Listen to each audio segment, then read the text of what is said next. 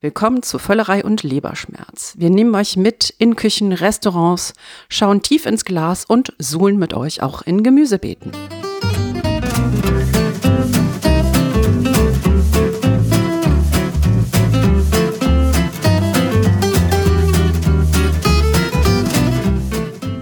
Herzlich willkommen bei einer neuen Folge von Völlerei und Leberschmerz, eurem Podcast über Essen, Trinken und den ganzen anderen Rest. Am Mikrofon wie immer die Frau, die so bubbly ist wie ein exzellenter Champagner oder wie ein richtig toller Franciacorta, Lee Green.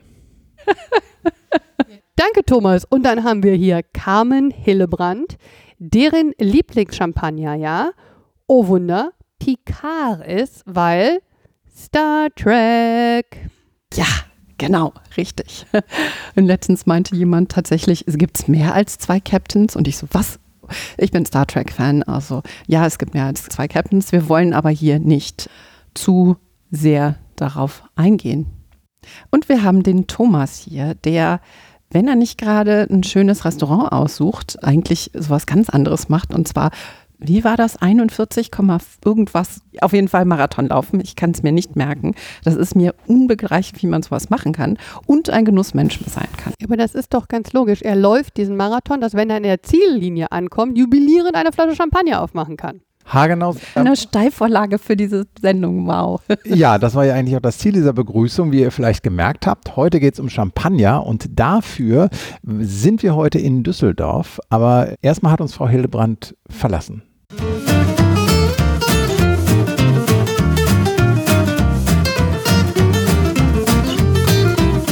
Oh, ist das kalt da draußen. Und nüsselig und es regnet. Ja, da ist man schon froh, dass man eigentlich schon freiwillig nicht auf den Weihnachtsmarkt geht. Aber ich war gerade am Weihnachtsmarkt. Ich habe gleich zum Verkosten noch was mitgebracht. Oh, Reibekuchen? Nee, das nicht. Die lassen sich nicht transportieren. Aber guck mal, wie hübsch es hier ist. Wir sind ja hier in einem Mecker für Champagnerliebhaber. Ja, genau, das ich nicht kannte, obwohl es in Düsseldorf ist. Ich war schwerst geschockt, als ich den Link von dir bekam, dass wir uns hier jetzt treffen. Und ich finde das toll, weil hier ähm, stehen zum einen natürlich ein Regal mit lauter schönen Champagner und zum anderen im Eingangsbereich gibt es auch noch ein bisschen äh, Wohnwaren, Kerzen, Designartikel, es gibt ähm, auch ganz Bücher, Jahrgangssardinen. Wollte ich gerade sagen, Jahrgangssardinen. Jahrgang, oh, da müssen wir auch mal kurz gucken, weil Jahrgangssardinen sind natürlich ein völlig überschätzter Hype. Ja, das müssen wir ja noch ausprobieren. Ich, als ich das letzte Mal da war, habe ich vier Dosen mitgenommen und die liegen seitdem in meiner Speisekammer und warten darauf, dass Corona oh, vorbei wir machen, ist. Wir machen eine, eine Vertikalvertestung von Sardinen. Das habe ich mal geplant, aber dann kam Corona und wir haben uns nicht mehr wirklich getroffen in meiner Wohnung zum Essen, sondern immer nur irgendwie im Freien und so. Und deshalb äh, haben wir das noch nicht gemacht. Aber ja, das wäre der Plan. Und hier gibt es halt die schönen von La Perle, die bringe ich immer aus Frankreich gerne mit. Du hast gerade gesagt, die sind überschätzt. Warum bringst du die dann mit? Na, es gibt nicht nur die Jagersardinen, es gibt auch die, mit, die verschieden angemacht sind. Sehr, sehr lecker. Okay. Aber dann lass uns doch jetzt mal hier Champagner kaufen. Dafür sind wir ja eigentlich da. Genau, da sehe ich schon mal Arle Noble. Die kenne ich, das aber nicht ganz meins. Bruno Paya, sehr schön. Und, oh, ah, warte mal, hier, warte mal. Oh, der Charmant von Marguet. Jahrgangschampagner, war der Aperitif-Champagner im alten Tandres, ob es jetzt im neuen Tandres, hat er ja einen Kochwechsel gegeben, ob er das immer noch, ich weiß nicht, aber der Charmant von Marguet ist ein ganz tolles Ding, schmeckt wahnsinnig gut. Da sehe ich auch meinen persönlichen Lieblingschampagnerhersteller Le Brun de Neuville, machen ganz tolles Zeugs. Das ist ja mein Lieblingschampagner, Lagondier Bernier, deshalb bin ich ja auch hier in diesem Laden gelandet, der ja Ever Champ heißt, weil wir das offiziell schon gesagt haben. Das ist nämlich der Lieblingschampagner-Findeladen. Wenn mein Lieblingschampagner Sie haben, dein Lieblingschampagner genau. ist der Lieblingschampagner Findeladen. Und Lamont de Vernier, den liebe ich sehr heiß und innig. Talon haben wir da auch, den haben wir getrunken in der großartigen XO Seafood Bar in Hamburg. Ganz großer Spaß Champagner, auch toll. Ja, das könnte man schon mal so für Silvester und so mitnehmen. Also echt tolle Auswahl, muss ich sagen. Es wird sehr schwierig zu entscheiden, was man kauft. Ich glaube, wir müssen jemanden fragen, der sich damit auskennt. Die Personen, die wir fragen können, können wir aber erst fragen, wenn die geschätzte Frau Hillebrand endlich ankommt. Und die ist natürlich, seit sie fest angestellt ist, immer zu spät. Tja. Ja, damals, als sie selbstständig war, da kann man sich noch auf sie verlassen.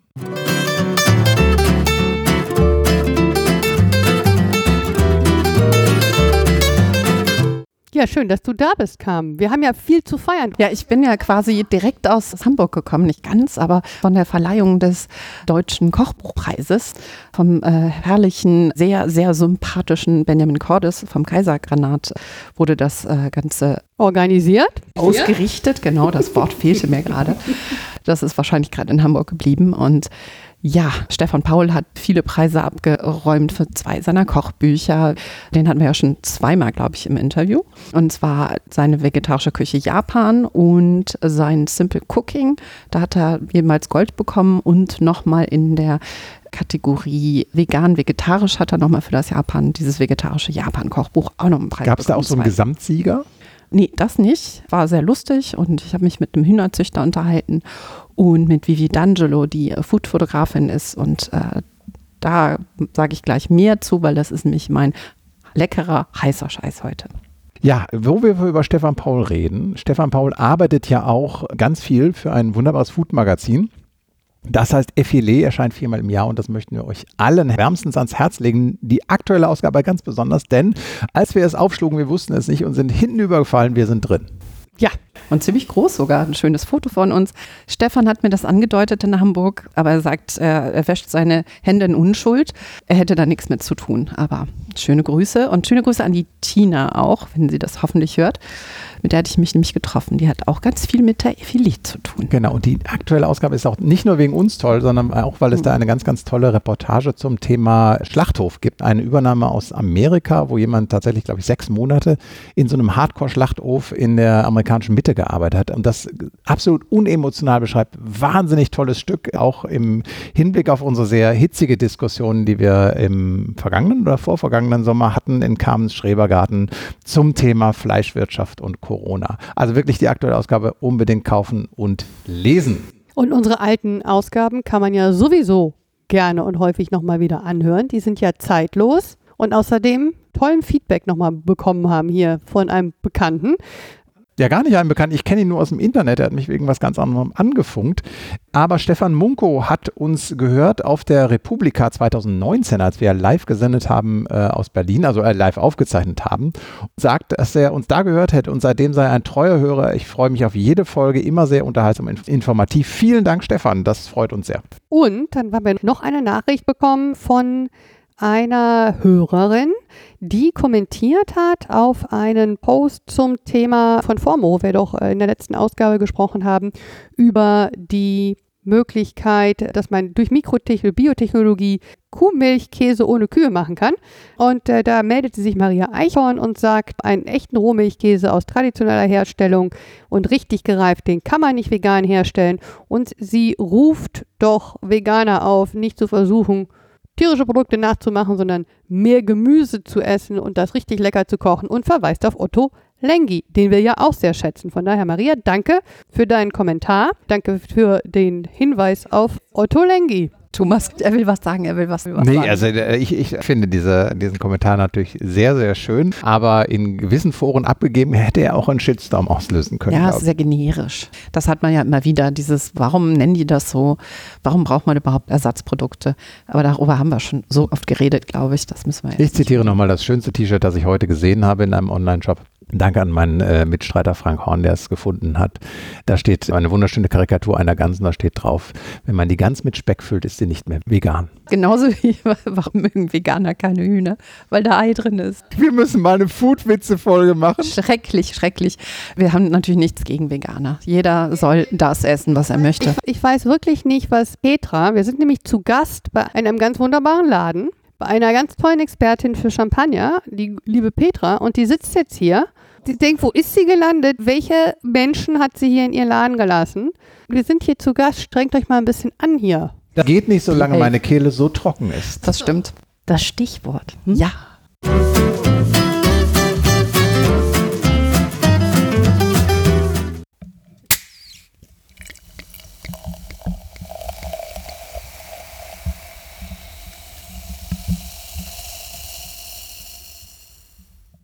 Erstmal herzlich willkommen. Ich finde es total schön, dass ihr bei mir seid, in meinem, äh, ich sage immer gerne Mikrokosmos, wo sich alles um Champagner dreht. Champagner geht immer, mein Lebensmotto. Champagner ist für mich eine Lebenseinstellung und äh, hat nicht zwingend nur was mit dem Tröpfchen zu tun, sondern auch mit dem ganzen Drumherum. Vielleicht ein etwas hedonistischer Ansatz, aber den zelebriere ich doch sehr stark. Den liebe ich auch und den versuche ich meinen Kunden nahezulegen und sie dabei zu unterstützen, dass sie sich auch den Moment schön machen können. Jetzt wissen unsere Hörerinnen und Hörer aber immer noch nicht, wie du heißt. Ach Mensch, Petra.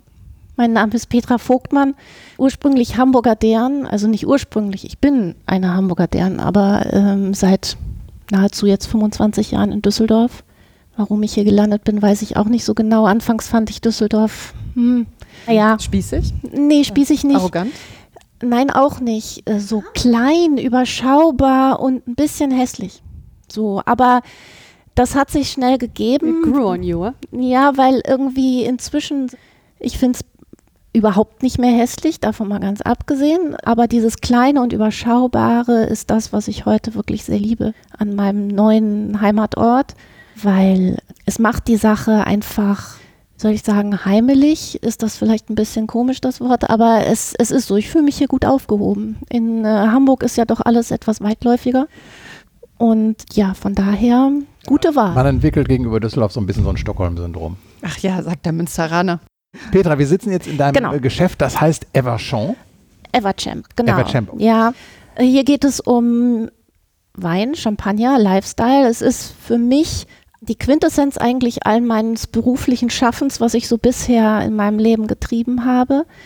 Es soll ein Concept Store sein, der anregt, sich mit dem Thema zu beschäftigen, mit dem Champagner-Thema an sich. Champagner für sich zu entdecken als ganz tolles Wein, Schaumwein-Erlebnis. Mein Credo ist, dass ich es irgendwie nicht so von, von diesem Treppchen, wo es oftmals so steht, so oh, Champagner für Snobs und eingebildet und nur zum Feiern und Geld ausgeben. Nein, so ist das gar nicht, sondern es ist, das ist einfach ein toller Wein, der mit Hingabe und äh, Inbrunst von den Winzer, Winzerfamilien und von den kleinen familiengeführten Häusern, die ich hier vertrete, produziert werden. Da steckt so viel Herzblut drin. Und da gibt es so viel zu entdecken, weil, wie ich jetzt ja auch schon äh, gehört habe, viele denken immer, ach, Champagner ist doch immer, no, Champagner ist Champagner. Wenn ich meine Workshops mache, sage ich immer, okay, wenn ihr am Abend nichts für euch entdeckt, behaltet drei Dinge. Also Champagner kommt nur aus der Champagne. Champagner ist eben nicht gleich Champagner und äh, mein absolutes äh, Favorite ist ähm, Champagner geht immer. Da werden wir sicher heute Abend auch noch die Gelegenheit zu haben. Ich habe hier so ein bisschen was vorbereitet. Champagner geht nämlich ähm, wirklich immer nicht nur als Aperitif und auch nicht nur zu Weihnachten oder Silvester, sondern einfach auch mal so und äh, ganz entspannt und unkompliziert. Und das Speisebegleiter auch dann. Genau. Absolut. Und ja. äh, tatsächlich mit meiner Freundin einen schönen Hashtag entwickelt, der heißt Freitagsplopp. super. Aber Plop geht ja gar nicht, habe ja gerade gelernt. Mein lieber Hörer, es hat ganz leise geploppt. Thomas hatte ein lautes Plop angekündigt und es wurde ein Plop. Petra hat jetzt gesagt, ploppen ist falsch. Also man macht es nicht, es ist sozusagen unschön, aber es hat sogar auch einen önologischen Hintergrund, nämlich dass man den Wein nicht zusätzlich stressen möchte. Wenn du zu schnell die Flasche öffnest und diesen opulenten Knall hast, dann ist eben dieser Druckausgleich, der da ähm, in einer Millisekunde stattfindet, einfach etwas, was ja, was dem Wein nicht so zuträglich ist. Aber dann heißt dieser Wein, den wir jetzt hier im Glas haben, ist also sehr zuträglich geöffnet. Habe ich, die- hab ich die Kurve gut gekriegt? Ne? Ja, sehr hast du gut, sehr ja. gut gemacht. Also Was haben wir denn jetzt? Uh, das riecht ja schon mal. Zum Wohl. Nicht kreuzen.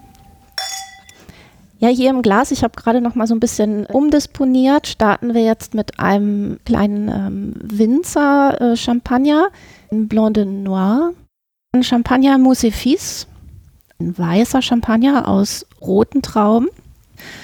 Und der ist insofern ungewöhnlich, da er ein reinsortiger Meunier Champagner ist, also 100% Meunier Traube. Meunier gehört mit zu den drei klassischen Hauptrebsorten der Champagne. In diesem Fall 24 Monate Hefelager unter Naturkork, kann ich nachher auch gerne noch was zu erzählen.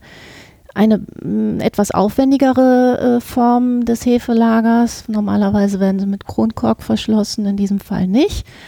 Und danach undosiert, sprich kein Zuckerzusatz, 0 Gramm Dosage. Das macht ihn recht kräftig, aber dafür, dass er ein Brut Natur ist, ein sogenannter, werdet ihr mir wahrscheinlich zustimmen, ist er sehr zugänglich und schon fast harmonisch. Ja, würde Sehr man schön. jetzt nicht so als Aperitif normalerweise nehmen, aber ich dachte mir, wir sind hier ja unter Kennern. Ihr könnt damit Der Nase, umgehen. super. Ich finde auch sehr schön frisch, aber tatsächlich, das ist einer, den ich mir sehr gut zum Essen vorstellen Ja, kann. Tatsächlich. weil er sich auch. sehr gut anpassen wird. Der hat so eine Cremigkeit. Ja. Also die Hefenote ganz klar. Äh, Wenn er Mund ist, macht es vielleicht plopp und da ist noch ein Layer. Also der ist nicht so einfach, ne? Ich muss jetzt gerade ein bisschen lachen. Das ist nämlich, Petra macht nämlich ihre erste Podcast-Aufnahme und sie muss jetzt noch lernen, wie man mit Mikrofon und nicht so Headset aus dem Glas trinkt. Das, Ja, einmal kurz das Mikro zur Seite schieben. wir müssen so einen Strohhalm, mit Strohhalm. Äh, Champagner genau. mit Strohhalm, Ja, eine das ist mittelmäßig eine- gute Idee. Sehr gute schnell, Idee. schnell in den Kopf und überhaupt. Genau.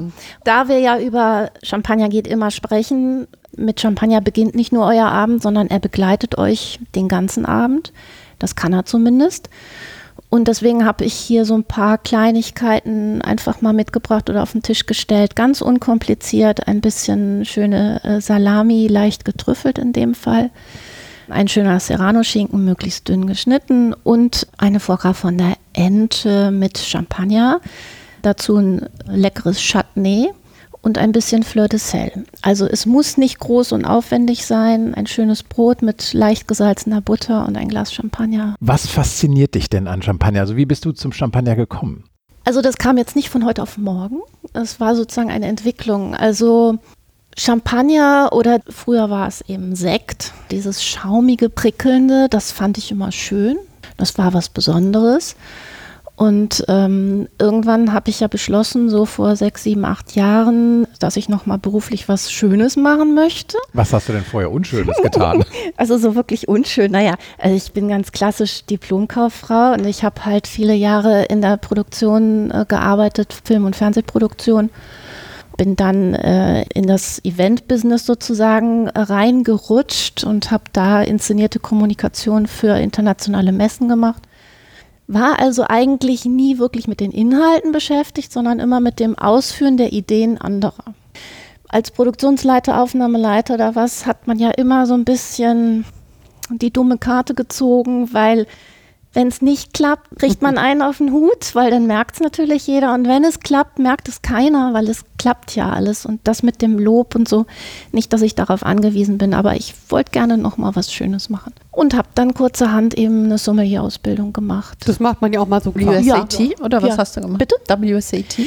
Auch, ja, also das ist ja ein Teil. Ich habe mit WSET Level 2 angefangen, seinerzeit in Hamburg. Das müssen wir unsere Hörer noch mal ein bisschen abholen, glaube Ja. ich, wie so eine Sommelier-Ausbildung funktioniert. Ja. Kann man natürlich so und so machen. Ich habe mich auf den Fachbereich Handel spezialisiert, beziehungsweise es gibt zwei Formen der Ausbildung. Einmal für Gastronomie, Sommelier in der Gastronomie und einmal Sommelier für den Handel tatsächlich. Wir sind alle zusammen in einem Lehrgang, aber nachher sind die Prüfungen ein bisschen unterschiedlich und die Praktika, die man machen muss, sind ein bisschen anders. Ich habe es in der deutschen äh, Wein- und Sommelierschule gemacht in Koblenz und dann im Anschluss meine IHK-Prüfung in Koblenz auch abgelegt. Und parallel zu dieser Ausbildung der IHK eben äh, auch den sogenannten WSET Level 3. Das ist WSET Wine Education Trust. Es ist in London auf jeden Fall der international anerkannte Abschluss sozusagen. Ich liebe Eugel ja auch schon länger damit. Ja, mach das mal, das ist toll. Also auf jeden Fall, ich habe den Level 2 gemacht und war absolut infiziert. Das könnte dir natürlich auch passieren. Und dann musste es noch das volle Programm sein. Also mit Praktikum in der gehobenen Gastronomie und im Weingut und so weiter und so fort. Und da die Weinwelt so groß ist und für mich aber klar war, dass ich am Ende was Eigenes machen möchte, weil ich schon immer selbstständig war, immer freiberuflich tätig, musste ich irgendein besonderes Thema finden, weil die ganze Weinwelt kann ich alleine nicht abbilden. Ja, und das mit dem Champagner ist doch super. Also das passt irgendwie total perfekt. Und dann habe ich mich eben noch auf Champagner spezialisiert und den Fachsommelier da gemacht. Fachsommelier für Champagner. Ja Life Goals, okay. einfach machen. Ich kann nur Genau. sagen, einfach anfangen und machen. Äh, mein und Arbeitgeber, falls du das hörst, ne? An-Sophie. ich komme nochmal auf dich zu. Und jetzt stehen hier ja, ich würde mal schätzen, zwei Dutzend Champagnergüter oder kommen wir so ungefähr hin? ja, verschiedene Winzer und Weingüter. Im Moment habe ich so 28 verschiedene, also insgesamt 280 verschiedene, 280, 290 verschiedene Champagner. Dann macht jedes Weingut im Durchschnitt zehn Etiketten. Nö, der eine mehr, der andere weniger. ist ganz unterschiedlich. Aber da- also man kennt ja jetzt so klassischerweise diese großen, ne? Ja. So Laurent Perrier und Mhm. Veuve Clicquot. so mit et Chandon. Wenn ein kleiner Winzerschamp, so ein kleines Weingut, der hat ja schon eh nicht so viele Flaschen eigentlich so. Und dann machen die auch noch so viele verschiedene Etiketten. Weil die aus jeder halben Lage eine Flasche machen, weil die so Terroir fokussiert sind. Von jeder Flasche gibt es dann insgesamt irgendwie 5000 oder wie stellt man sich das quantitätsmäßig vor? Ja, also selbst wenn du jetzt mal Laurent Perrier oder auch meinetwegen äh, Veuve Clicquot, die haben ja auch nicht nur drei, vier verschiedene Cuvées. Ja, also auch da ist das Portfolio sicherlich in der Regel etwas umfangreicher, zumal wir ja auch Jahrgangschampagner haben. Wir haben Prestige-Champagner. Zum Beispiel Champagner Deutz hat nicht nur ein Prestige-Champagner, die haben drei Prestige-Champagner. Wenn du die hast und dann noch die verschiedenen Jahrgänge und, und, und. Also es geht jetzt nicht immer nur um das reine Sortiment, sondern manchmal habe ich ja dann auch noch ältere Jahrgänge oder besondere Abfüllungen oder, oder, oder. Was ich auch toll finde und auch gerne mache, ist eben alte Jahrgänge. Zum Beispiel einige meiner Winzer haben in ihren Kellern einige Flaschen, die über Jahrzehnte dort liegen, auf der Hefe nicht degorgiert. Das heißt, solange die Hefe im Wein ist, bleibt der Wein ja frisch altert sozusagen nicht. Es ist sozusagen sein erstes Leben. Das zweite Leben beginnt dann mit dem Degorgement. Degorgement ist dann was? Degorgement ist das, wenn die Hefe aus der Flasche entfernt wird. Dann beginnt sozusagen die Flaschenreife und der Bruno Payard hat es mal so schön beschrieben als äh, der Beginn des zweiten Lebens des Champagners. Also dann eben nachdem die Hefe entfernt ist und der Wein an sich anfängt zu altern, in Anführungszeichen, also im besten Sinne altern, insofern als dass er sich entwickelt und auch nochmal in der Flasche sich weiterentwickelt. Das kann sicherlich nicht jeder Champagner, aber die Prestige-Cuvées und auch die Jahrgänge in der Regel natürlich schon. Und wie alt ist dann so ein Wenn du jetzt zum Beispiel von den Vorschriften ausgehst, ein, ein Champagner, der keinen Jahrgang hat, der muss mindestens zwölf Monate auf der Hefe liegen, danach noch drei Jahre im Keller. Er darf frühestens 15 Monate nach der Abfüllung verkauft werden. Ein Jahrgangschampagner muss mindestens 36 Monate, sprich drei Jahre im Keller reifen. In der Regel die Häuser oder auch die Winzer, die sehr, sehr qualitätsbewusst sind oder einen sehr hohen Anspruch auch an ihre Weine haben, überschreiten diese Vorschriften um ein Vielfaches. Also um jetzt bei Payard beispielsweise zu bleiben, da ist die Premier Cuvée, was die klassische Cuvée des Hauses ist, liegt alleine schon 36 Monate auf der Hefe. Und das ist der Einstieg. Also viele fangen schon mit drei, vier, fünf Jahren an für Jahrgangschampagner. Das ist hochgradig unterschiedlich, ähm, wie lange der Winzer den Wein auf der Hefe liegen lässt. Das hat was mit seiner Stilistik zu tun, das hat mit seiner Philosophie zu tun. Äh, In den Häusern sind es dann ja in der Regel die Kellermeister, die das äh, entscheiden. Das ist ja ewige Lagerhaltung und das ist ja Inventar, was im Keller liegt. Absolut. Also Zeit, Zeit ist Geld, klar. Und gerade in der Champagne, die Weine brauchen ewig teilweise. Wenn zum Beispiel jetzt von Krug die 168. Edition, das ist jetzt nicht die aktuelle, ist die 169, aber die 168 beispielsweise, das ist eine Assemblage, also eine Cuvée von 198 verschiedenen Weinen. Die gehen teilweise zurück bis zum Jahr 1996. Der Hauptanteil ist aus dem Jahr 2012, zusammen assembliert mit vielen weiteren Weinen, mit eben diesen 198 Weinen. Und dann reift es nochmal acht, neun Jahre auf der Hefe. Das heißt, in dem Fall, wenn du eine Flasche Krug öffnest und äh, in deinem Glas diesen wunderbaren Champagner genießt, dann hat der schon eine Reise von über 20 Jahren hinter sich. Und vor allem was Dann blendet. 189. Ja. der Whisky- das Whisky wird der geblendet Blended hat, Master, ne? Meine liebe Güte. Ja. Es ist wirklich eine Kunst. Ich Ja. würde auch gar nicht sagen, das eine ist besser und schlechter als das andere. Die einen sagen ja immer, das schmeckt jedes Jahr gleich. Ja, das ist eine Form der Philosophie. Das ist halt die Repräsentation der Stilistik des Hauses. Das ist eine Kunst, die Assemblage so zu machen. Die Stilistik muss mir ja nicht gefallen. Die gleiche Diskussion hast du im Whisky, ne? Ja. Ob es jetzt ein Single Malt ist, der kantig ist, was ich gern mag, oder halt ein Blend, so ein Johnny Walker, wo Mhm. bis zu 40 Single Malts drin sind. Soll's mal Kams Gesicht kaufen, wenn ich ein Jim Beam Black Label für mein Wir Eck reden, noch über, kaufe. wir reden über Whisky und ähm, ähm, Bei Krug ist es ja sogar so, es gibt eine App und wenn man dort dann nämlich, ich weiß gar nicht, ob es ein QR-Code oder der ISBN-Code ist, Nee, nee, einliest, dann QR-Code. sieht man halt, welche verschiedenen Weine und Jahrgänge dort verarbeitet sind, Cool. was ich eine irre, irre Idee Sehr, sehr da steht eine, kannst du. Oh, das ma mal machen wir, komm, machen wir jetzt mal. eben. Während du das machst, probiere ich mal. Also, was würdest du denn jetzt hier essen? Und Ich gleich brauch noch was zur Hefe Ich noch noch einen Nachschluck, bitte, Ah weil da ja, ist nichts mehr auf drin jeden hier. Fall. Oh, ich Entschuldigung. mir auch ganz bisschen. Ich habe genau. zu viel geredet. Nein, nein, gar Das nicht. Etikett müssen wir auch nochmal fotografieren. Das müssen wir gleich machen. Danke. Wunderbar. Dankeschön. Dann kannst du vielleicht auch gleich noch was über die Perlage erzählen. Hat Champagner eine besondere Stilistik bei der Perlage? Und was ist mit dem Mussierpunkt? Habe ich Ja. mal gelernt. Genau. Ach, Fragen pef, über. Fragen. Nee, alles Kommst gut. du dran? Ein Glas habe ich bisher immer noch. Magst du mich mal kurz mit der Flasche in der Hand angucken? Herrlich. Und was sagt dein Etikett? Er ist schon mal nicht in der Lage, diese ID einzulesen automatisch, Okay. liebe Freunde von Krug. Da kann man einfach ein bisschen dran arbeiten.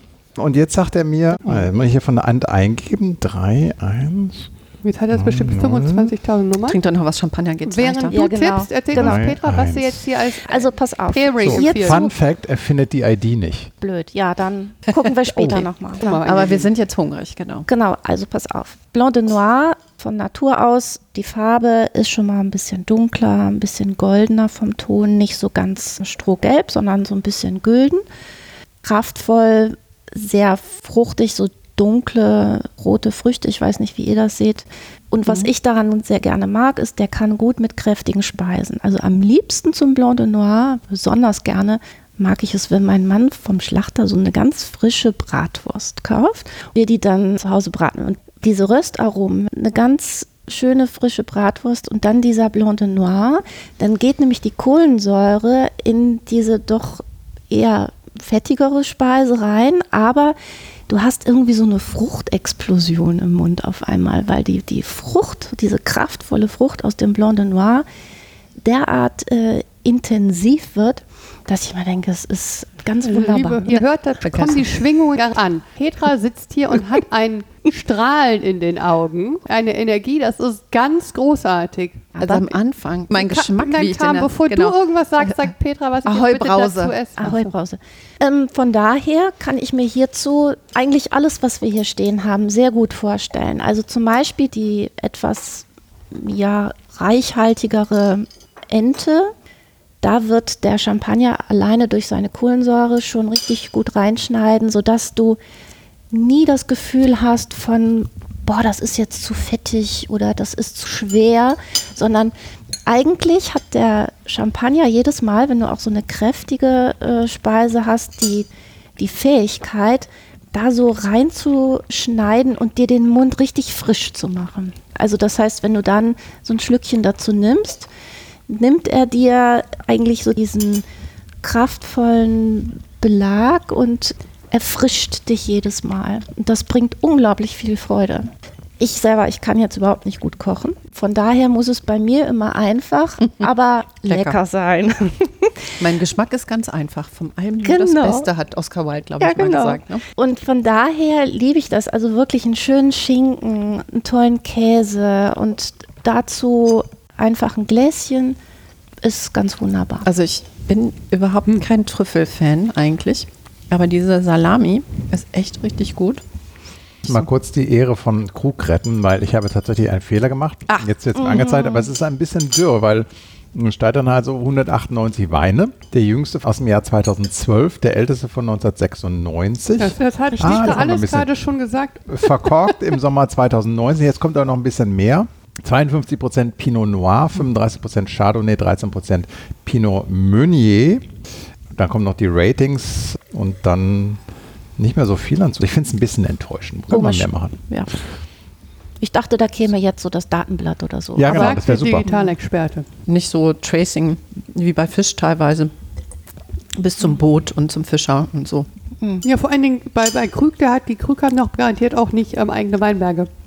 Alles, die kaufen doch bestimmt auch zu. Da wäre es ja auch Auch, interessant zu natürlich. sagen, aus diesem Weinberg kommen die Trauben. Das steht glaub, das aber alles in diesem. Factsheet-Datenblatt drauf. Genau. Jetzt hatten wir gerade ja schon die drei Rebsorten, aus denen Champagner gemacht wird. Kannst du uns da noch ein Drei bisschen... Hauptrebsorten. Haupt, es, gibt, es gibt mehr? Ha, ach, wie das weißt du nicht. Nein, das Sehr weiß ich schön. Ein bisschen. Also es gibt klassischerweise die drei Hauptrebsorten, deswegen spreche ich auch immer davon. Ähm, das ist halt Pinot Noir, Spätburgunder, Chardonnay als einzig weiße Traube und dann der Meunier, auf Deutsch Schwarzriesling oder auch Müller-Rebe. Das ist ja der Knaller. Schwarzriesling habe ich in Deutschland jetzt schon so oft angebaut gibt gesehen, es habe ich nicht verstanden. Dass, Ja, das Ja. ist sozusagen Meunier. das heißt, wenn Genau. ich einen Sekt aus Schwarzriesling finde, habe ich sozusagen fast Champagner. Dazu sage ich jetzt. Sei vorsichtig. Ah, ja. Aber Die Franzosen äh, sind jetzt gerade schon auf Sofern den du, von, Barrikaden. sofern du von der Rebsorte sprichst, ja. Zusätzlich zu diesen drei Hauptrebsorten gibt es noch vier weitere Rebsorten tatsächlich, die angebaut werden dürfen. Es gibt also insgesamt sieben. Diese vier anderen Rebsorten sind alle weiß, also Pinot Gris, Grauburgunder, Pinot Blanc, Weißburgunder und dann noch Arban und Petit Meunier. Dürfen die zugemischt werden? Müssen Minority sein? Oder könntest du in 100 Prozent Ja, natürlich. Du okay. darfst dich da völlig frei entfalten, sofern du sozusagen in der glücklichen Lage bist, ein paar Hektar dieser Rebsorten, dieser sogenannten vergessenen Rebsorten zu haben. Weil, ah, da könnt ihr jetzt mal raten, wie hoch ist denn wohl der Prozentteil dieser vier Rebsorten? An der gesamten Champagnerproduktion? Nee, vier? Die vier, drei. vielleicht noch eher bei einem Prozent. Ja, geh mal eine Null vor die drei, also 0,3. Und da muss ich mich hier anmachen lassen. Nein, überhaupt nicht. Nein, nein. Also es ist halt wirklich 0,3 Prozent der Anbaufläche. Und Das Hast du irgendeinen Champagner da, der sowas. Ja, tatsächlich. Also ich habe zum Beispiel einen von Olivier Oriot, der heißt Solera. Da sind alle sieben Rebsorten drin äh, verarbeitet, zum Beispiel. Aber hast du einen Single? Ja, habe ich auch. Ja, Petit Meunier Mhm. ist eine der vergessenen, den habe ich reinsortig. Auch, also ein 100% Petit Meunier, auch von Olivier Oriot. Ich glaube, ich muss gleich noch was zu meinen Flaschen dazu tun, die ich vorher schon ausgesucht habe. Inzwischen werden auch der ein oder andere Winzer der jüngeren Generation oder auch der traditionellen Familien, wo jetzt die jungen Generationen nachwachsen, beginnen auch damit, diese Rebsorten einfach mal wieder so ein bisschen zu rekultivieren, was eben halt auch nicht so leicht ist, beziehungsweise es hat ja auch einen Grund, weshalb die eben so zurückgegangen sind, weil die sind eher, die sind ein bisschen empfindlicher, die sind ein bisschen diva, ne? also die wollen ein bisschen mehr betüdelt werden und haben vielleicht auch nicht den gewünschten Ertrag. Dennoch lohnt es sich, weil die sind äh, geschmacklich komplett anders. Sag mal, du hast gerade jüngere Generation ge Mhm. gesagt. Das ist ein großes Thema überall in der Weinwelt, gerade junge Winzer, die vielleicht ein bisschen nachhaltiger Ja. anbauen und so. Wie sieht denn das in der Champagne aus? Auf was bauen die dann? Nachhaltigkeit weiß ich, also die Franzosen sind schon dabei, das, Ja. das weiß ich insgesamt. Ich, es ist noch sehr viel Potenzial da. Also ich sag mal so, biozertifiziert oder organic und biodynamisch ist natürlich in einer Weinregion wie der Champagne unglaublich schwer. Muss man wirklich Warum? können. Du darfst nicht spritzen, du darfst dies nicht, darfst das nicht. Das macht die Dinge, ich will nicht sagen, komplizierter ist falsch, aber du musst eben ganz anders arbeiten und das Klima, was ja nun durch den ozeanischen Einfluss und den kontinentalen in der Champagne relativ feucht ist mit den Frösten und den Regenfällen und so, macht es jetzt für Bio- und biodynamischen Anbau nicht gerade leicht.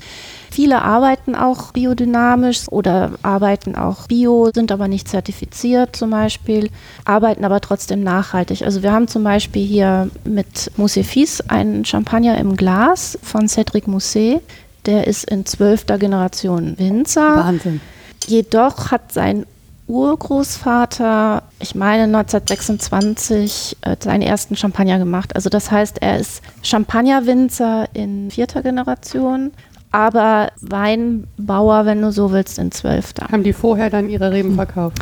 Genau, Ihre vorher Trauben wurden verkauft. die Trauben dann verkauft äh, an die Häuser. Ja. Der Urgroßvater hatte eben da nach dem Ersten Weltkrieg dann irgendwann sozusagen aus der Not heraus damit begonnen, eigenen Champagner zu produzieren, um, um Geld zu erwirtschaften. Hast du da irgendwas mitbekommen jetzt aktuell? Also ich erinnere mich, letztes Jahr war doch die Situation, dass wegen Covid die Nachfrage nach Champagner sank, die Häuser äh, weniger Trauben abgenommen haben und viele Weinbauern da standen und irgendwie gesagt haben, keiner will meine Trauben. Da war ich versucht, kurzfristig eine Weinkooperative aufzumachen, aber wie hat die, die Krise die Region und vor allen Dingen halt auch die Weinkleinbauern, die, die unabhängigen Winzer getroffen? Also, letztes Jahr war sehr speziell, natürlich, für alle. Nun muss man bei der Champagne wissen, die Champagne ist wirklich die absolut regulierteste Weinbauregion der Welt, meine ich. Also da ist extrem viel reguliert. Auch die Erntemenge ist äh, zum Beispiel reguliert. Das legt jedes Jahr das Komitee de Champagne fest, das ich immer gerne vergleiche mit der IHK hier in Deutschland, weil ob du Winzer bist oder Haus bist, du bist sozusagen Zwangsmitglied in diesem Komitee de Champagne, wo von der Grundidee her das so ist, dass eben beide mit gleichberechtigten Stimmen vertreten sind, sowohl die Winzer als auch die Häuser. Da führe ich immer ganz gerne als alte Betriebswirtin das äh, Beispiel an, dass rund 90 Prozent der Reben, der Weinberge liegen im Besitz oder im Eigentum der Winzer.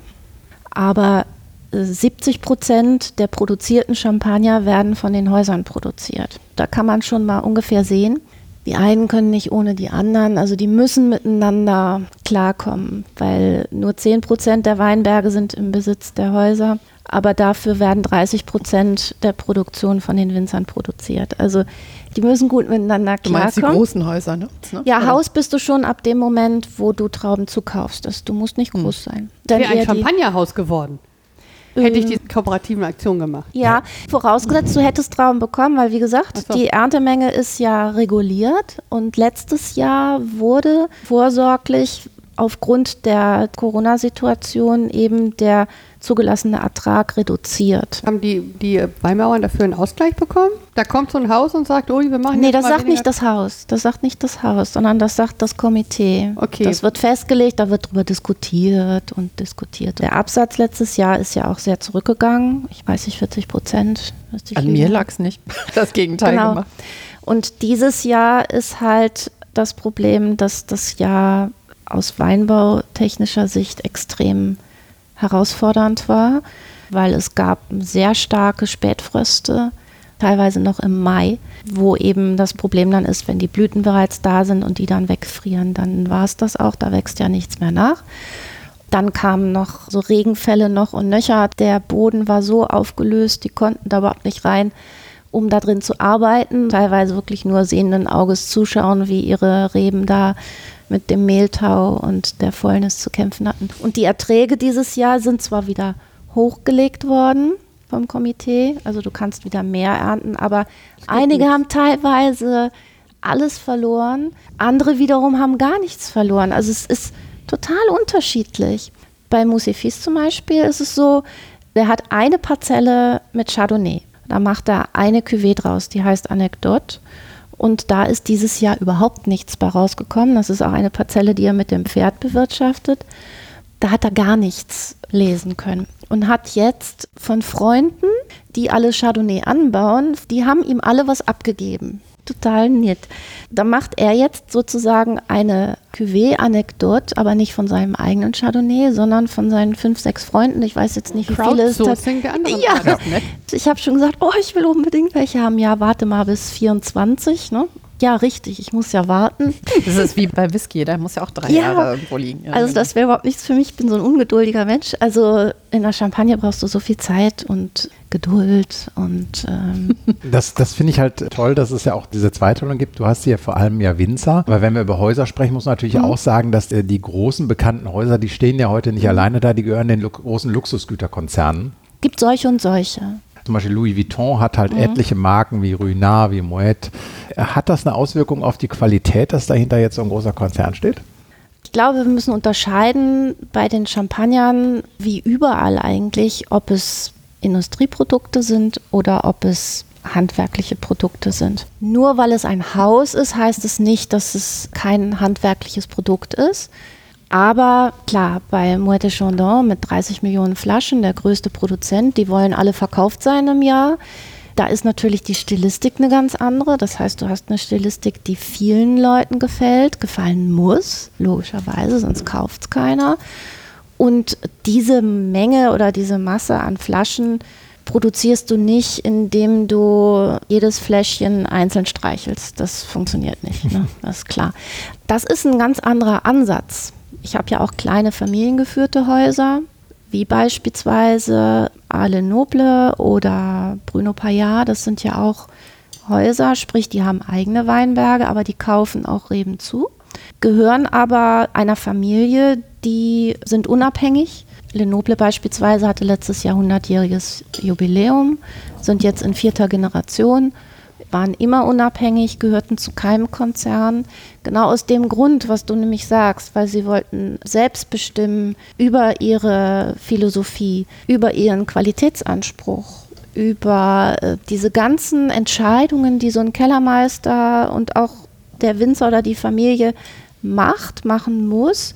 Von daher Haus ist nicht gleich Haus, aber vielleicht so vom Unterschied industriell und handwerklich, wobei ich das nicht werten möchte. Also das möchte ich auch dazu sagen, weil wenn die Häuser, auch die großen Häuser, nicht die ein oder andere Lanze, sage ich jetzt mal, gebrochen hätte für den Champagner und auch die Marke aufzubauen, da ist ja auch viel Arbeit hinter, was die über Jahrzehnte ja gemacht haben, wovon natürlich jetzt auch die Winzer oder die kleineren Häuser durchaus profitieren, dass sie wahrgenommen werden oder mehr wahrgenommen werden. Also ich denke, es ist so eine Gemengelage. Man kann das jetzt nicht sagen, das eine so, das andere so. Was ist denn jetzt der Unterschied von Stilen in der Champagne? Also ist Champagne immer so, ich stecke die Nase ins Glas, dann habe ich da Brioche drin? Nö. Also wie vielfältig sind meine Stile in der Champagne? Ach, das kann ich jetzt gar nicht beziffern.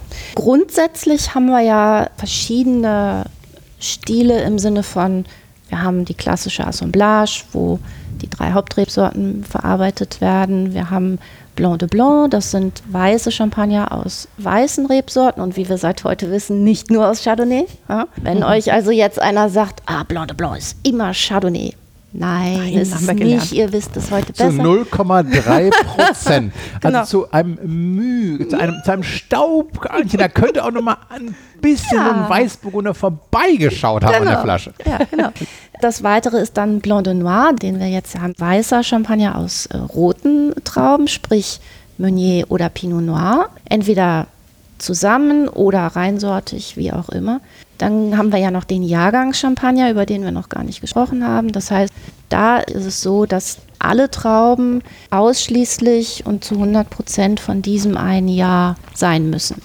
Und dann gibt es noch Prestige-Champagner. Das sind in der Regel Jahrgänge, aber nicht immer. Das ist sozusagen das Tüpfelchen, die beste Cuvée eines Winzers. Aber Champagner wird grundsätzlich ausgebaut, im Prinzip ja in der Flasche. Der liegt die meiste Zeit in der Flasche auf der Hefe. Es ist nicht, dass der irgendwie sechs Jahre in irgendeinem Barrik liegt und dann in eine Flasche abgefüllt wird und dann auf der Hefe liegt. Theoretisch, wenn der gibt's Winzer das auch. Gibt's also jetzt sechs Jahre vielleicht nicht. Zum Beispiel bei Jackson ist es so, die lesen die Trauben, dann kommen die ins Holzfass. Mhm für die erste alkoholische Gärung. Mhm. Also es wird die Hefe in der Regel spontan vergoren. Spontan vergoren heißt, es wird keine Hefe zugesetzt, sondern es passiert sozusagen, wie der Name schon sagt, spontan durch die Hefen, die entweder im Fass oder in der. In oder auf den Füßen, mit denen du die Trauben Oder trittst.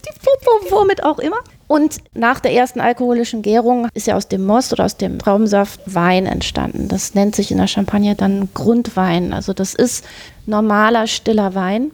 Um jetzt bei Jackson zu bleiben, die erste alkoholische Gärung findet im Holzfass statt. Und der Wein verbleibt dann auch tatsächlich bis zur nächsten Lese in diesem Fass. Das heißt, kurz bevor die nächste Lese ansteht, wird die Tirage gemacht. Tirage ist, wenn der Wein in die Flasche kommt für die zweite Gärung, wo dann die Bubbles entstehen, ja, die de Mousse, also die Schaumbildung. Während dieses ganzen Jahres ist ja auch noch die Hefe da in dem Wein, wird bei Jackson beispielsweise eine Batonnage gemacht. Das heißt, jede Woche rühren die den Wein mit der Hefe auf, sodass die Hefe sich immer wieder komplett mit dem gesamten Wein vermengt, um da nochmal, um da eine gewisse Kraft, Komplexität zu erreichen. Cremigkeit und so weiter und so fort. Das ist dann eben die Stilistik. Ja. Also andere machen es kürzer, andere haben dann zum Beispiel, ähm, weiß ich nicht, der Grundwein ist dann ein paar Monate im Holz. Du hast ja verschiedene Möglichkeiten. Du kannst im Holz den Wein machen, du kannst im Edelstahl ausbauen, du kannst im großen Holzfass, im kleinen Holzfass, du kannst lange, du kannst kurz. Musifis beispielsweise hat sich ganz viele kleine Edelstahlfässer gekauft, weil er eben nicht so viele Hektar hat. Er hat nur sieben Hektar, möchte aber auch möglichst parzellenweise oder lagenweise vinifizieren. Da kann er große Edelstahlfässer nicht füllen, weil so viel hat er ja nicht. Wenn man bei dem ist im Keller, ist total lustig. Dann stehen da so diese ganzen kleinen Fässer. Und da ist diese Vielfalt in der Möglichkeit des Ausbaus. Auch ob du neue Fässer nimmst, ob du gebrauchte Fässer nimmst. Talon beispielsweise, der Benoit, arbeitet ausschließlich mit neuen Fässern, weil er keine malolaktische Gärung macht und er vermeiden möchte, dass da irgendein kleines Bakterium schon in diesem gebrauchten Fass drin ist, was vielleicht dazu führt, dass da äh, was vonstatten geht, was er nicht will. Also du hast eine unglaublich große Palette an Möglichkeiten, um überhaupt erstmal den Grundwein zu machen. Dann hast du die nächste Vielfalt an Möglichkeiten, deine Reserveweine zu lagern. Bei Lenoble beispielsweise, Antoine hat 2010 damit begonnen, einen Teil der Reserveweine in Magnumflaschen zu lagern. Das ist die aufwendigste und intensivste, weil du die alle mit Hand abfüllst. Sie sind alle mit Naturkork verschlossen, alle mit so einer Agraffe, das ist diese Klammer. Die müssen alle jedes Jahr von Hand geöffnet und wieder neu befüllt und bla bla bla. Das war das Wort, was Annika uns immer wieder gesagt hat, Agraffe, Klammer. Die Klammer, genau. Und dann diese, in welcher Konstellation du welche Rebsorten mischt, aus welchen Lagen du mischt, aus welchen Jahren du mischt. Wir brauchen ein Leben, um alle Champagner zu trinken und auch das Leben Ja, rein. du bist ja nicht Und zum mehr. Spaß hier. Genau. Du bist ja nicht zum Spaß hier, also ganz ehrlich. Ja. Wir ein bisschen zusammenreißen. Ja. ne? Aber dann, dann sollten wir aber zum Schluss unseren äh, Hörerinnen und Hörern noch ein bisschen Nutzwert, finde ich, mitgeben.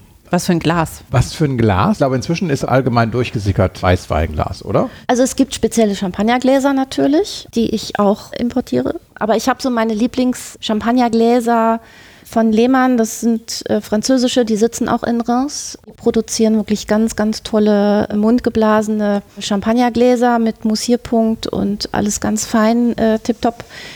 Die kann man sogar in den Geschirrspüler stellen, wenn man es dann möchte. Ja, besser als mit der Hand kaputt machen, das habe ich auch schon. Genau. Wie stehst du zu Schalen und Flöten? Oh, Wie viel Zeit hast du? Das ist eigentlich ganz kurz, geht gar nicht. Also die Schalen kannst du super nutzen, so für Dessert, Pudding, rote Grütze, sowas ist ganz toll. Sieht schick aus da drin, dafür kann man die äh, wiederverwenden. Flöten gerne für Prosecco oder für, weiß ich nicht, irgendwelche primärfruchtigen Perlweine, Sekt oder so, aber nicht für Champagner. Der ist da echt eingesperrt. Du brauchst die Oberfläche. Weißweinglas ist schon absolut korrekt. Wer hat schon Champagnerglas? Braucht man auch nicht. Äh, geh an deinen Küchenschrank und such dir da mal irgendwie ein paar verschiedene Gläser raus. Nimm mal einen Champagner und probier aus, wo er dir besser geschmeckt. Es gibt auch nicht das Glas, sondern es gibt eigentlich das Glas, woraus es dir am besten schmeckt. Es gibt natürlich Tendenzen oder Empfehlungen. Also ein klassischer Champagner eher immer schön Weißweinglas. Das so wie eine Tulpe ist eigentlich so die optimale Form. Ne? Es wird in der Mitte so ein bisschen größer und sollte sich dann oben wieder so ein bisschen zusammen bewegen, sodass du unten die Oberfläche hast, damit der Wein sich ein bisschen entfalten kann, damit er atmen kann. Das kann er bei Champagner, hat die Kraft durch die lange Hefelagerzeit. Die Temperatur wird natürlich ein bisschen schneller höher, ist auch nicht so schlimm bei Champagner, bei gutem zumindest nicht. Und nach oben konzentrieren sich dann die Aromen. Und wenn du einen Mussierpunkt hast, ist es förderlich insofern, als dass die Perlchen ja auch die Aromen noch nach oben transportieren.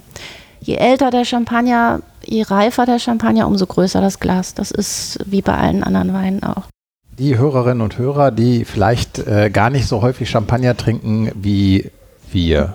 Oder? So, ich trinke auch nicht dauernd Ja, ja, das stimmt natürlich auch. Die Festtage kommen und Ja. äh, ich glaube, äh, das ist das zweite Jahr in Folge, dass es verdient hat, mit sehr viel Alkohol zu Grabe getragen zu werden.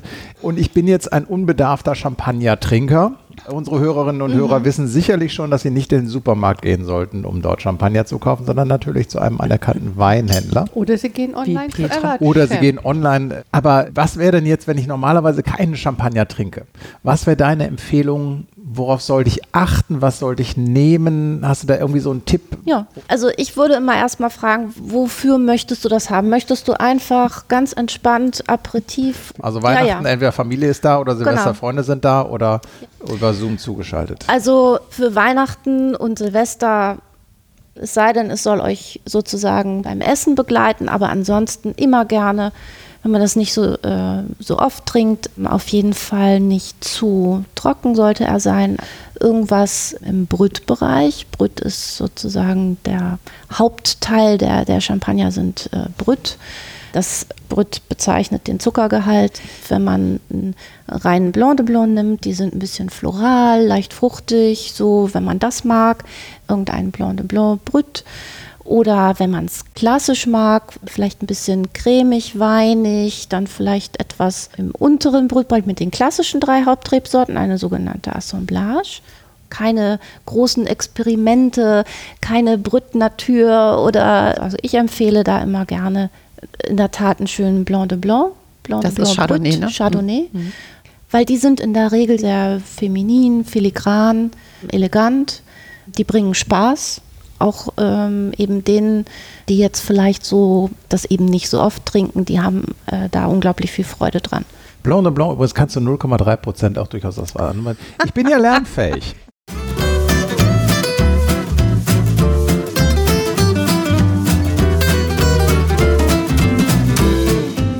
Ich habe ja auch noch was mitgebracht, was Spaß macht. Jetzt hier so zum Abschluss.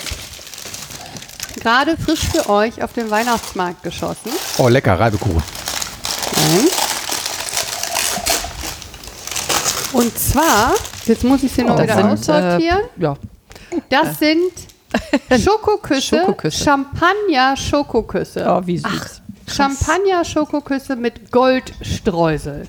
Da, das kann es nur in Düsseldorf geben. Ich das ist dachte, Wahnsinn. ich dachte Super. das gehört jetzt irgendwie zum krönenden Abschluss. Guck mal hier, wie viele schöne Golddinger das Ding hat. Dann müssen wir jetzt noch einen schönen Demisekt zu trinken. Ja, sehr schön. Thomas total begeistert.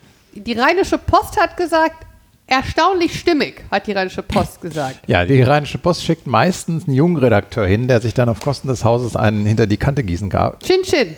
Chin Chin, genau. Prost. Und wenn der kaputt ist, dann muss es wie mit den Eiern, ne? Ja. Meiner ist nicht kaputt. Ah.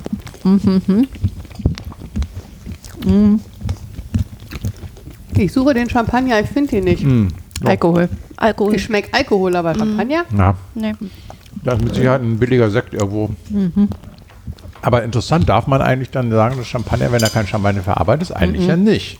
Das ist ja übrigens auch mit eine der Aufgaben von diesem Komitee de Champagne. Die haben ja auch eine große Rechtsabteilung.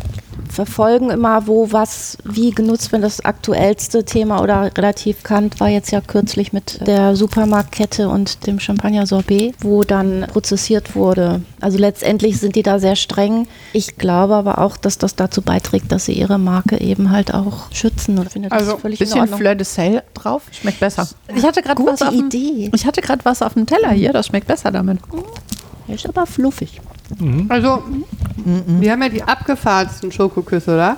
Ich habe auch noch irgendwie einen mit Orange und einen Lebkuchen und hast du nicht gesehen? Also, die haben einen ganzen Laden voller wilder Schokoküsse. Na gut, also, Fortuna-Brötchen kann man damit machen, aber ich habe mir gedacht, es ist doch lustiger Abschluss des Super. Abends, aber So eine definitiv Marktlücke sein, mal deftige Schokoküste zu machen. der Champagner von Petra mit dem Ja, mit Mit dem- Schinken drin. mit dem nee, nee, Schinken, mit, mit, mit als dem Foie Gras hier von der Oh, Ente. Schokoküsse mit Foie Gras drin.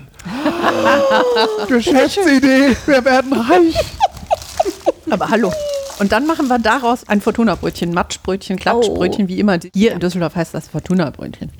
Ja, also ich muss noch einen Schluck von diesem Ja. Champagner nehmen, um diesen. Um den Geschmack rauszukriegen. Ja, aber ich, ich fand ihn ehrlich gesagt leckerer als so diese normalen Dinger. Insofern, äh, damit kann man schon arbeiten, finde ich.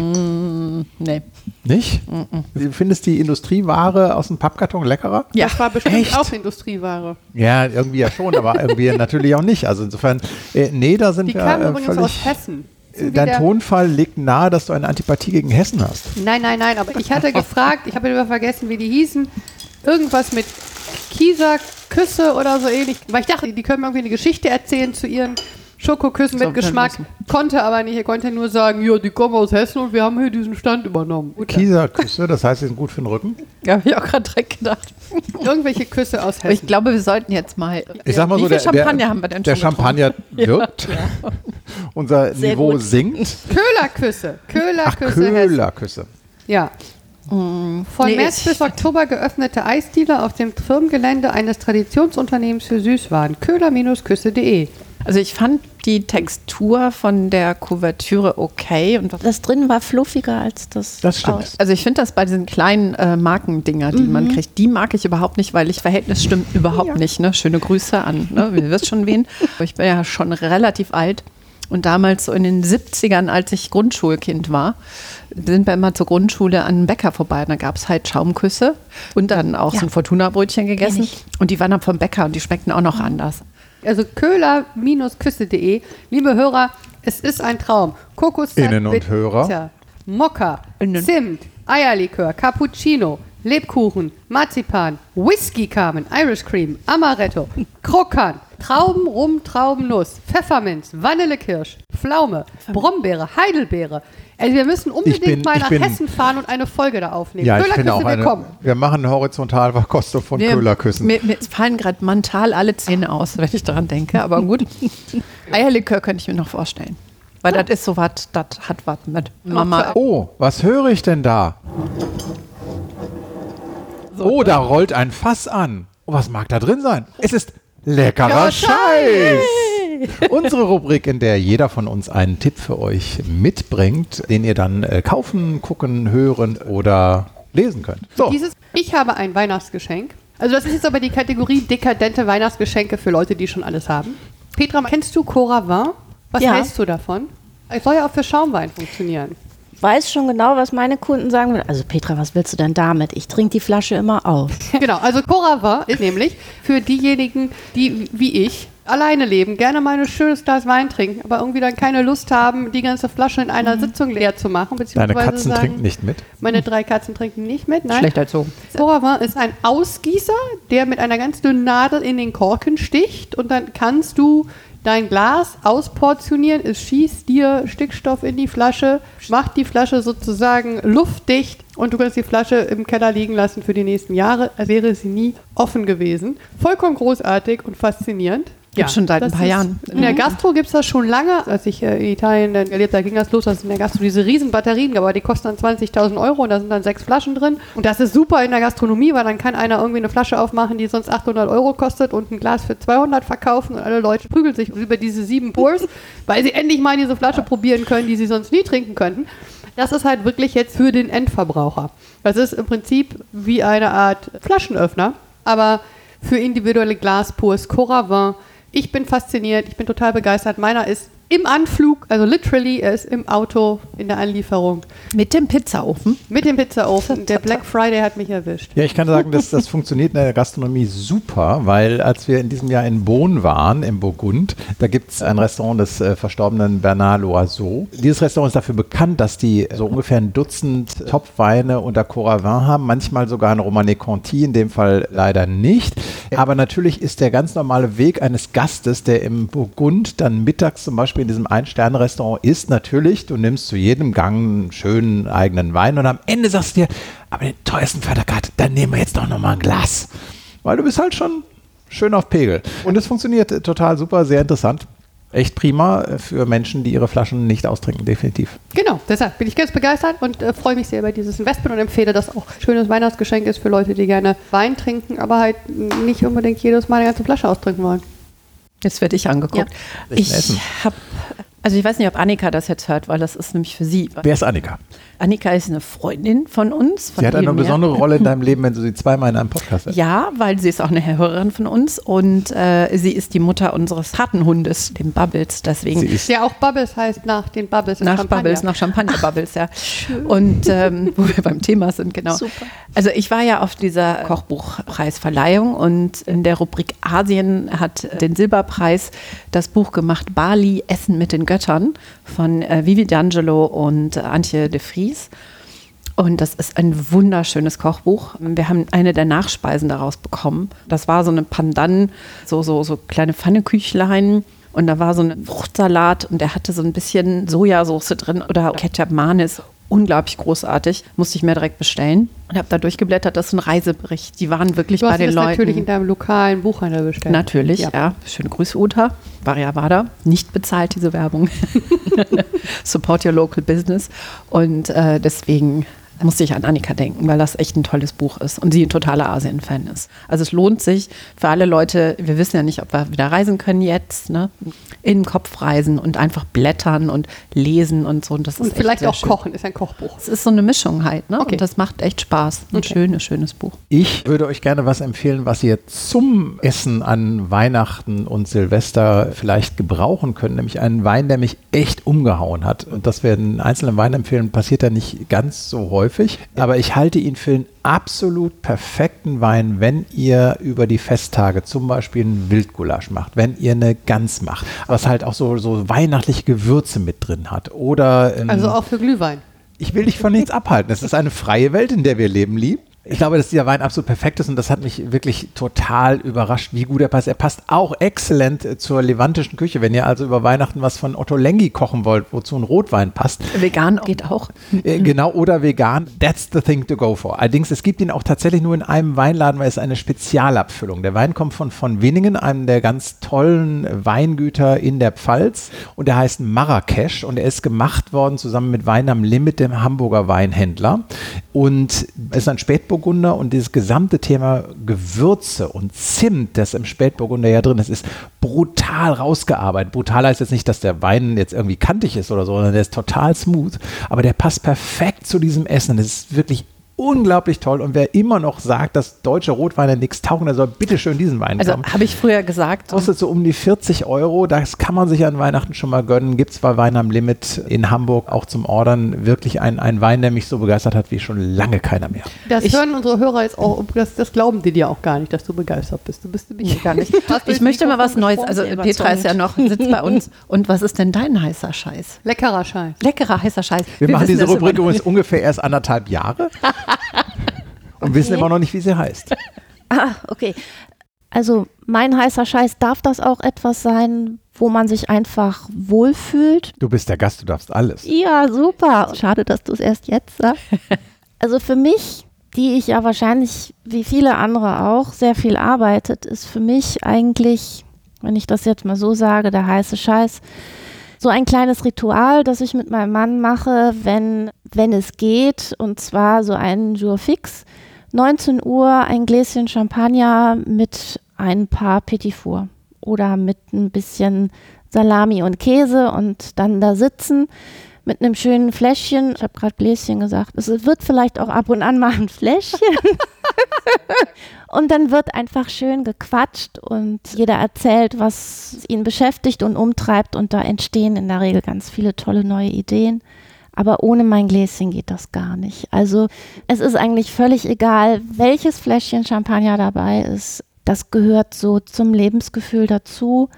Mich inspiriert das, ich finde das toll, es ist animiert. Es ist ein anderes Gefühl, als wenn ich Rotwein oder Weißwein trinke. Das ist einfach so. Und mir kannst du fast mit jedem Champagner eine Freude machen. Hauptsache, er ist ganz, ganz trocken.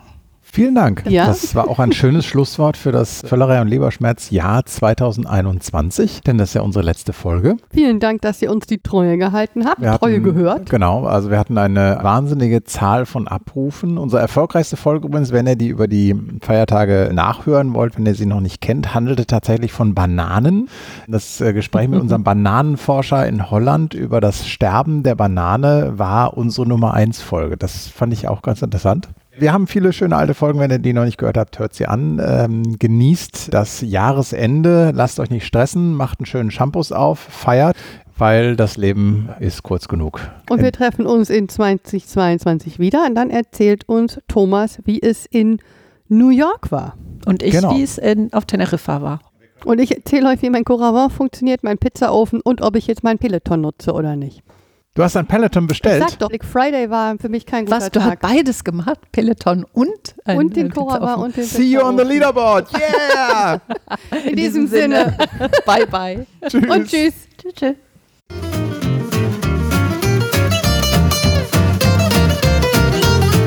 Wir sind an eurer Meinung interessiert. Schreibt uns auf Facebook, Instagram, Twitter oder auch eine E-Mail unter völlerei leberschmerz at gmail.com.